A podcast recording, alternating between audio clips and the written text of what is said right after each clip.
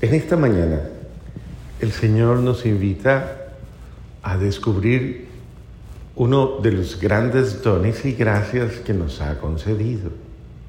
Cuando hablamos de dones y gracias estamos hablando de disposiciones sobrenaturales en las cuales se manifiesta el poder de Dios, la fuerza de Dios, la acción de Dios. ¿Alguna vez le han preguntado a usted que si tiene poderes? ¿Sí? Bueno, eso debe ser porque usted todavía no cree que sea un superhéroe, un super. Bueno, todo cristiano, por la gracia del bautismo, tiene una gracia sobrenatural que está en, el, en la segunda lectura. ¿Cuál es? La segunda lectura decía. El Espíritu Santo. Ajá. ¿Cuál es? Eso, resucitar, vencer la muerte y con ella vencer el pecado. Eso ya es vida sobrenatural, poder vencer el poder del mal sobre mi vida en virtud de Cristo. Obvio, nadie tiene poderes en virtud de sí mismo. Es en poder de Cristo, en poder de su comunión con Dios, en poder de su vivencia plena del Espíritu Santo, de la gracia de Dios. En ese momento usted es revestido de gracia sobrenatural. Tiene un poder sobrenatural sobre la muerte, sobre el pecado. Por eso dice, el que vive en mí, aunque muera, vivirá. Eso es un poder, ¿o no? ¿Sí o no? Ah, bueno. Otro, a ver. Hoy es un día de gracias. ¿Cuál es el otro poder que hay por ahí? Hace rato lo están diciendo. ¿Cuál es? ¿Ah? Esos, no sean tímidos, más duro. El poder de la oración. Muchas frases se han dicho acerca de la oración y frases muy bonitas. Dicen que la oración es la debilidad de Dios, pero es la fortaleza del hombre. Cada vez que el hombre, el ser humano ora, eh, Dios en su infinito amor obra, hace.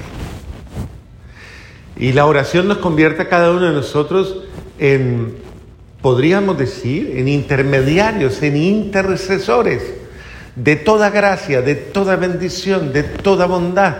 Pues cuando una persona ora puede alcanzar, miren el poder que tiene Abraham. ¿Qué es lo que está haciendo con, con el ángel del Señor? Él lo reconoce como el Señor en realidad es el ángel del Señor, en un diálogo directo con Él. ¿Qué le está diciendo? Intercediendo por el pueblo. Está intercediendo, está pidiendo, está suplicando, no lo destruyas, no lo destruyas. Y se vuelve cansón y se vuelve insistente y persistente. Y una vez más, porque, y mire las palabras que utiliza, se va a decir de ti que tú que eres bueno, que eres justo, que eres mis, tú vas a destruirlo. Sí, algunos podrían decirlo, está chantajeando o lo está... No, simplemente es recurriendo de una manera a la bondad de Dios en virtud de tu bondad. Pero es que si tú eres bueno, si tú eres, tú vas a permitir que esto pase. Y, e invocando el bien de Dios, invocando la vida sobrenatural, la bondad de Dios, le dice, imposible, Señor. Y si ustedes se ponen a leer muchos textos bíblicos, muchos de los profetas y muchos eh, alcanzan bendiciones recordándole a Dios, Señor, tú eres nuestro Padre, tú eres bueno, tú eres misericordioso, tú eres bondadoso. Señor, manifiéstate en nuestras vidas. Y alcanzan gracias. De la misma manera, eh, el don, bueno, vamos a darle, porque eso es un don. El don de la oración, sí, pero en medio de la oración, este sería el don de qué? Ah, de la perseverancia, de la insistencia, de la persistencia. Eso, de la actitud constante. Acuérdense de lo que yo les he dicho tanto. Eh, el dicho que es colombiano. El que persevera, la suerte de la fea, no porque haya mujer fea, todas son lindas, pero pero alguna que no se siente tan afortunada, más que las otras que se sienten súper dotadas, Entonces esa que es medio desafortunada dice, yo soy feita pero constante, persistente. Y alcanza.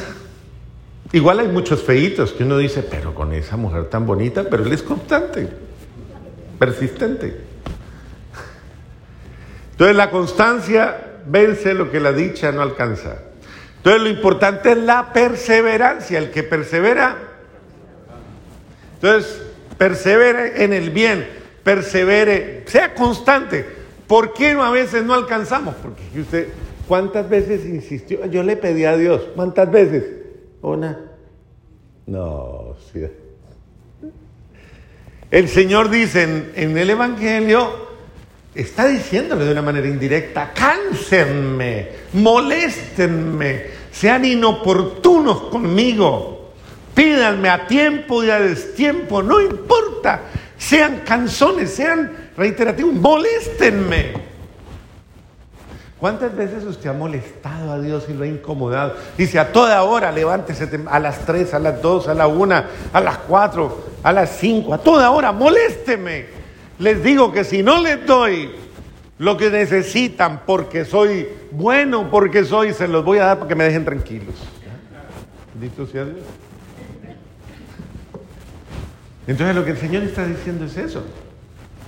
Pida, pero pida con ganas, con insistencia, con persistencia, con dedicación.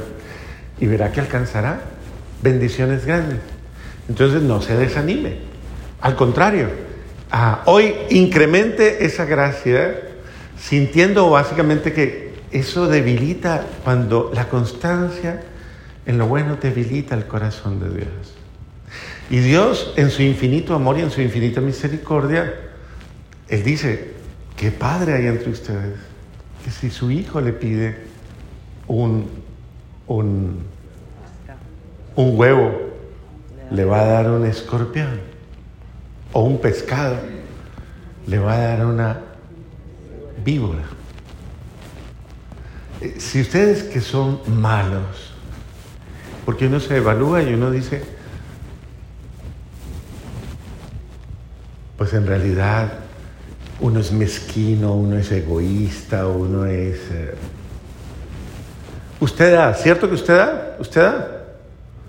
Pero de que le cuesta, le cuesta, ¿sí o no? sea, y a veces hasta se repite y dice, ¿para qué le di? ¿Para qué di? ¿Yo para qué? Y si ustedes que son malos, es decir, que no los mueve el amor a plenitud, sino muchas veces su interés personal, saben dar cosas buenas. ¿Cuánto más Dios, que es absolutamente bueno, les dará lo que le pidan? Si se lo pedimos con devoción, con amor. Entonces, ¿qué nos falta para alcanzar el milagro? ¿Qué nos falta para alcanzar la gracia? ¿Qué nos falta para alcanzar la bendición? Tal vez ser más constantes, más insistentes, más, persistentes. Y obviamente es importante unir las dos cosas hoy. Viva la gracia bautismal, viva la gracia de Dios. Y desde la gracia de Dios, pida lo que quiera. Por eso el Señor dice, busque primero el reino de Dios y qué? Y su justicia. Es decir, sea una persona correcta. Y todo lo demás,